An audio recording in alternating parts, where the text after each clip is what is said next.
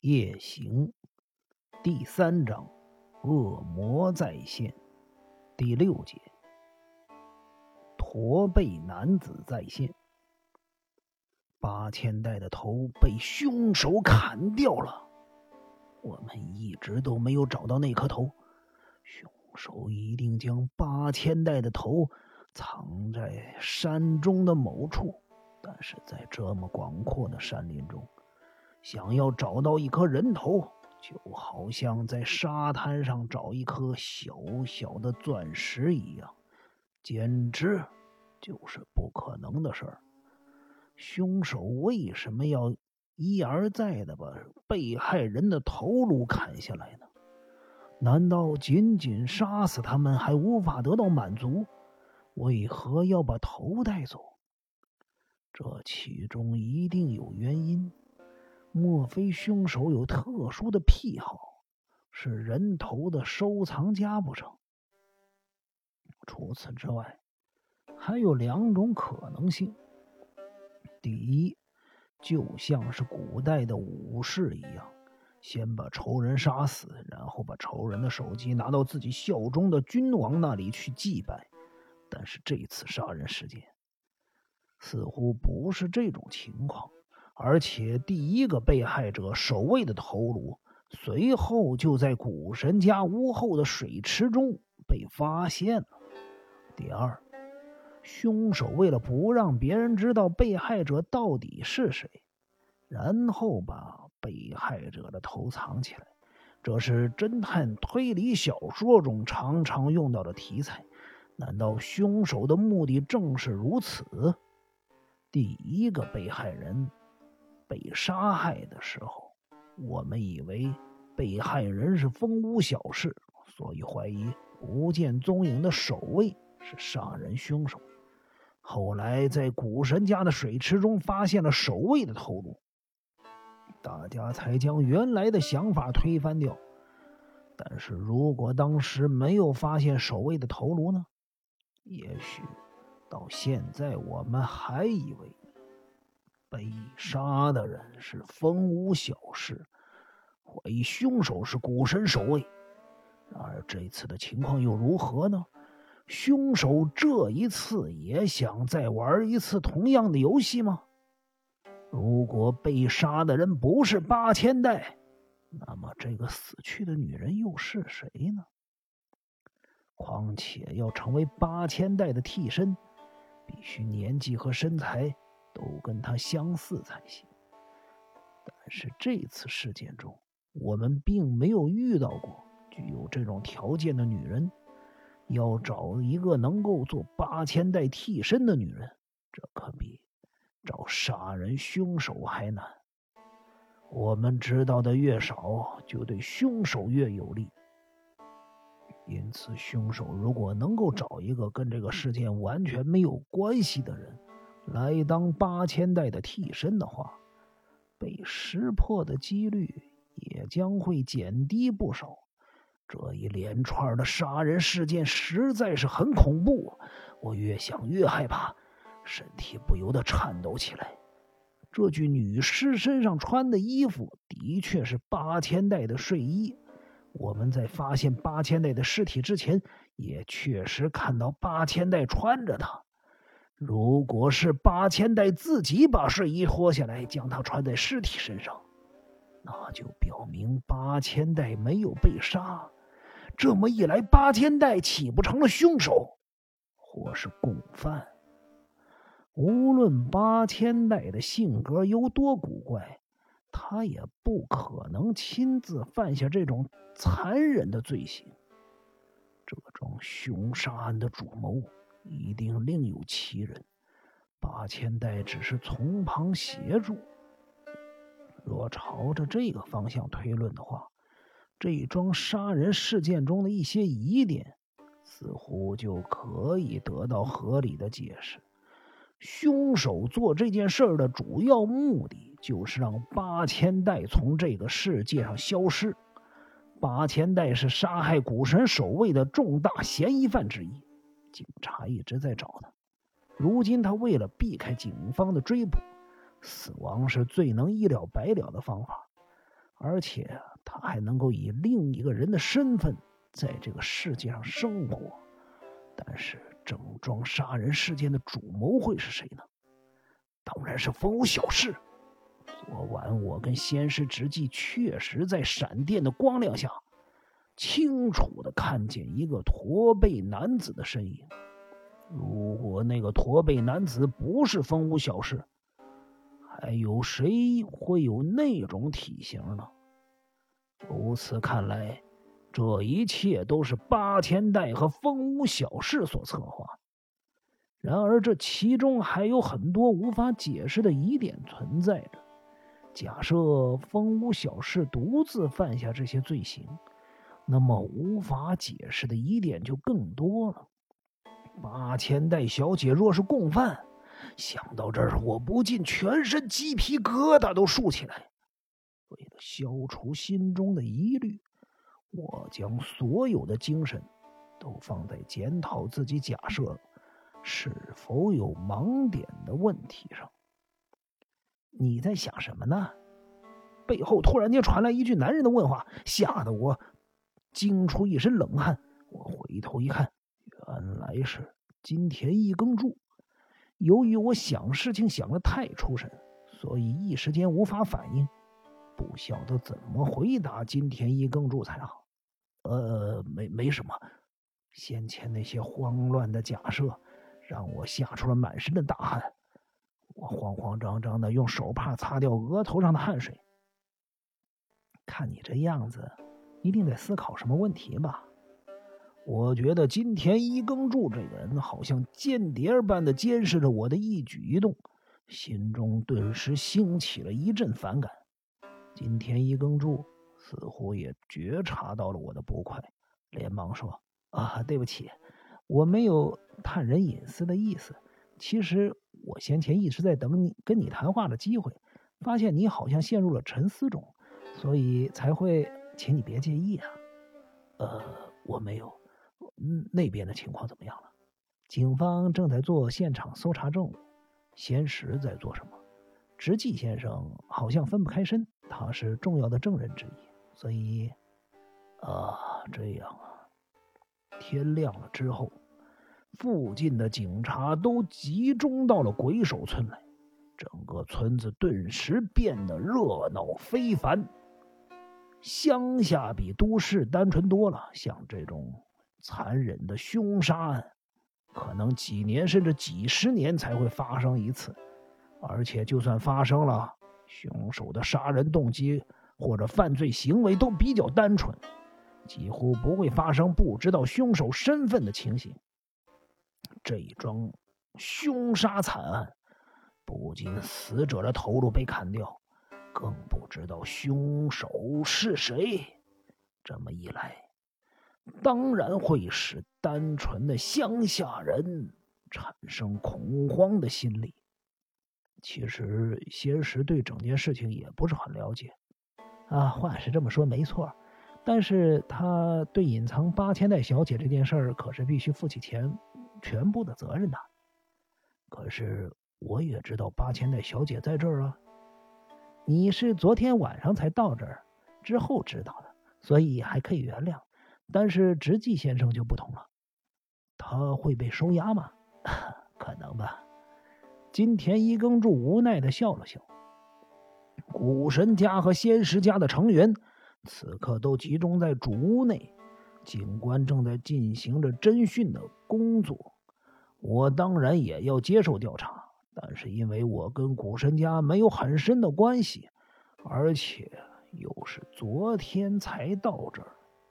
所以，警官对我的证词并不太重视，他们只是要我暂时留在这儿，等确认我的身份之后，就可以离开这儿了。乌代先生，我现在要去龙王瀑布那儿，你要不要跟我一起去看看？金田一耕助走过来问我，可是我的行动现在被限制了。没问题的。我已经跟警官们说过了，更何况，我希望能有一个像你这样的助手来帮我。我吃了一惊，呆呆的望着金田一耕助的脸，他依然露出了一脸笑容的说：“啊哈，你不知道我是谁吧？我接受了先师铁之进先生的委托，特地来调查古神家发生的杀人事件呢。”我听了，随即露出更惊讶的表情。调查古神家的杀人事件，你是？啊，我的身份有点像私家侦探。简单的说，我是这方面的专家。金田一耕助说到这儿，有点不好意思的搔了搔他的鸟窝头。我呆住了，顿时不知道该说什么才好。这个人会是私家侦探？这个长相平凡。说话略有口吃又一脸穷酸相的男人会是私家侦探？每个人都有选择职业的自由。今天一耕助这个人或许以私家侦探当做个人的志向，至于成功与否，那就是另外一回事了。可是，先师直纪的父亲竟然会委托这种人来调查杀人事件。我不禁怀疑他的脑袋瓜子是否有什么问题。我虽然打心眼里轻视金田一耕助这个人，不过我也很好奇他的来历，于是便说：“呃，是吗？那我真是失敬，失敬。我以身为你的助手为荣，请问您是否有什么事情交代我去办呢？”这顶高帽子。似乎让金田一耕助觉得很舒服，他笑着对我说：“啊，谢谢谢，您这么客气。您您是这件事件的目击人之一，又认识古神家的人，同时又是个侦探小说家。我想你的侦查能力跟普通人不一样的，能有你这样的助手，真真是幸运。”我压抑住了内心的好奇。很正经的说：“我不知道自己是否真的能对你有所帮助，但是我会尽力的。我们现在要出发了吗？”“嗯。”昨夜下了大雷雨，今天却是晴空万里，一片晴朗的天空辉映着青翠的树木，与鬼手村后的山峦形成了一幅。很美丽的图画。走在昨晚经过的路上，我不禁回想起昨夜雷雨的情景，感觉好像是做了一场噩梦似的。我不太记得到龙王瀑布的途中，我跟金田一耕助究竟谈了些什么。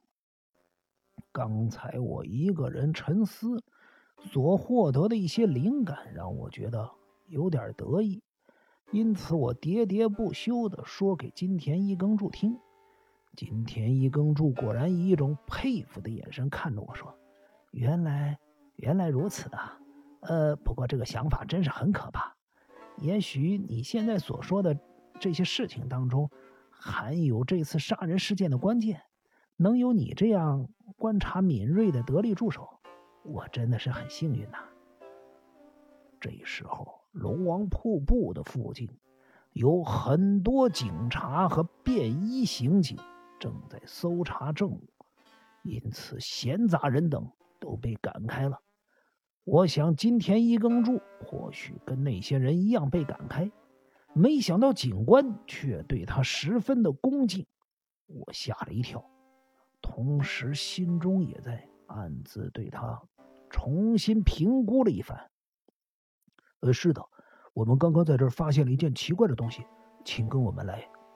警官带着我们到了龙王瀑布上方的溪流，他踏过溪流中间突出的石头往前走，我跟金田一耕助则紧跟其后。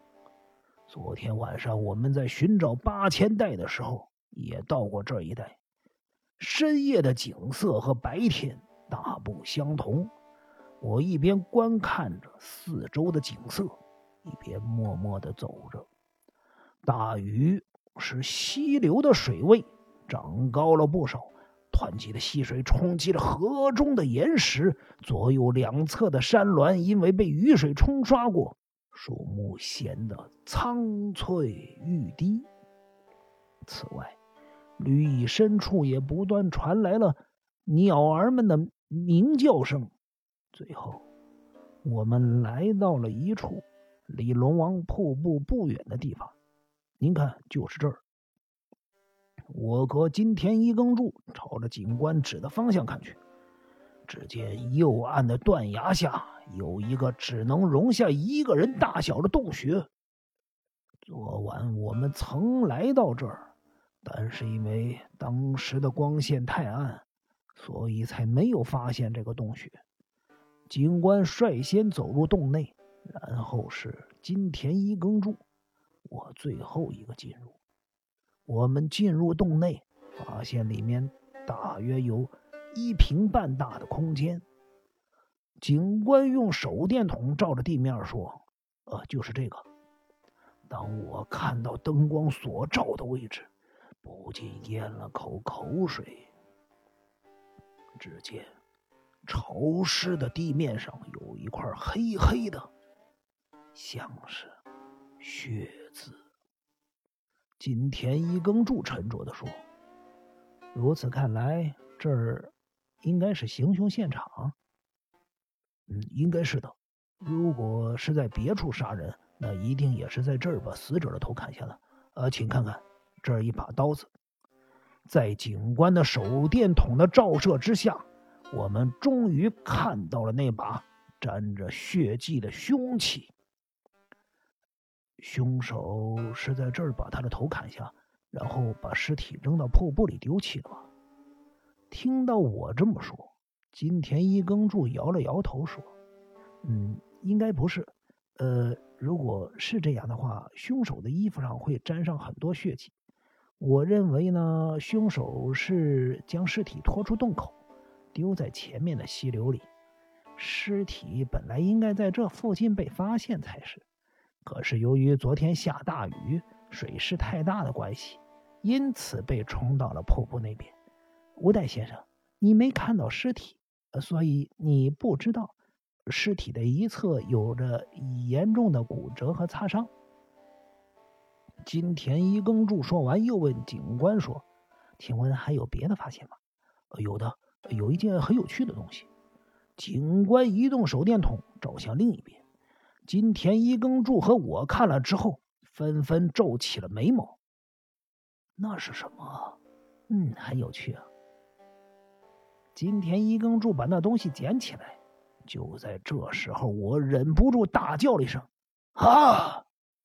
原来那是一件全黑的披风、裤子以及宽帽檐的帽子。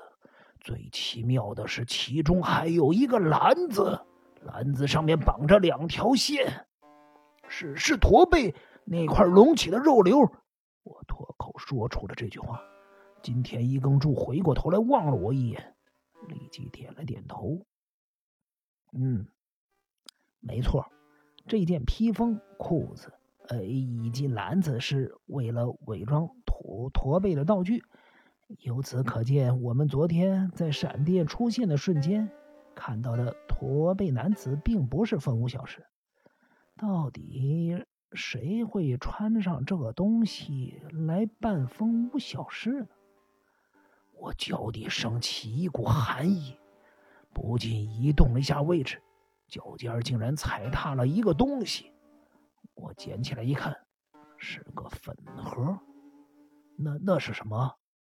警官先前似乎没有发现这个粉盒。他睁大眼睛看了很久，嗯，是个粉盒，好像埋在土里面。八千代小姐昨天穿着睡衣出来，所以根本不可能带粉盒，这应该是别人的。说到这儿，我忍不住望着金田一耕助，也许我所有害怕的假设是真的。接下来有一个新的女性出场了，她到底是谁呢？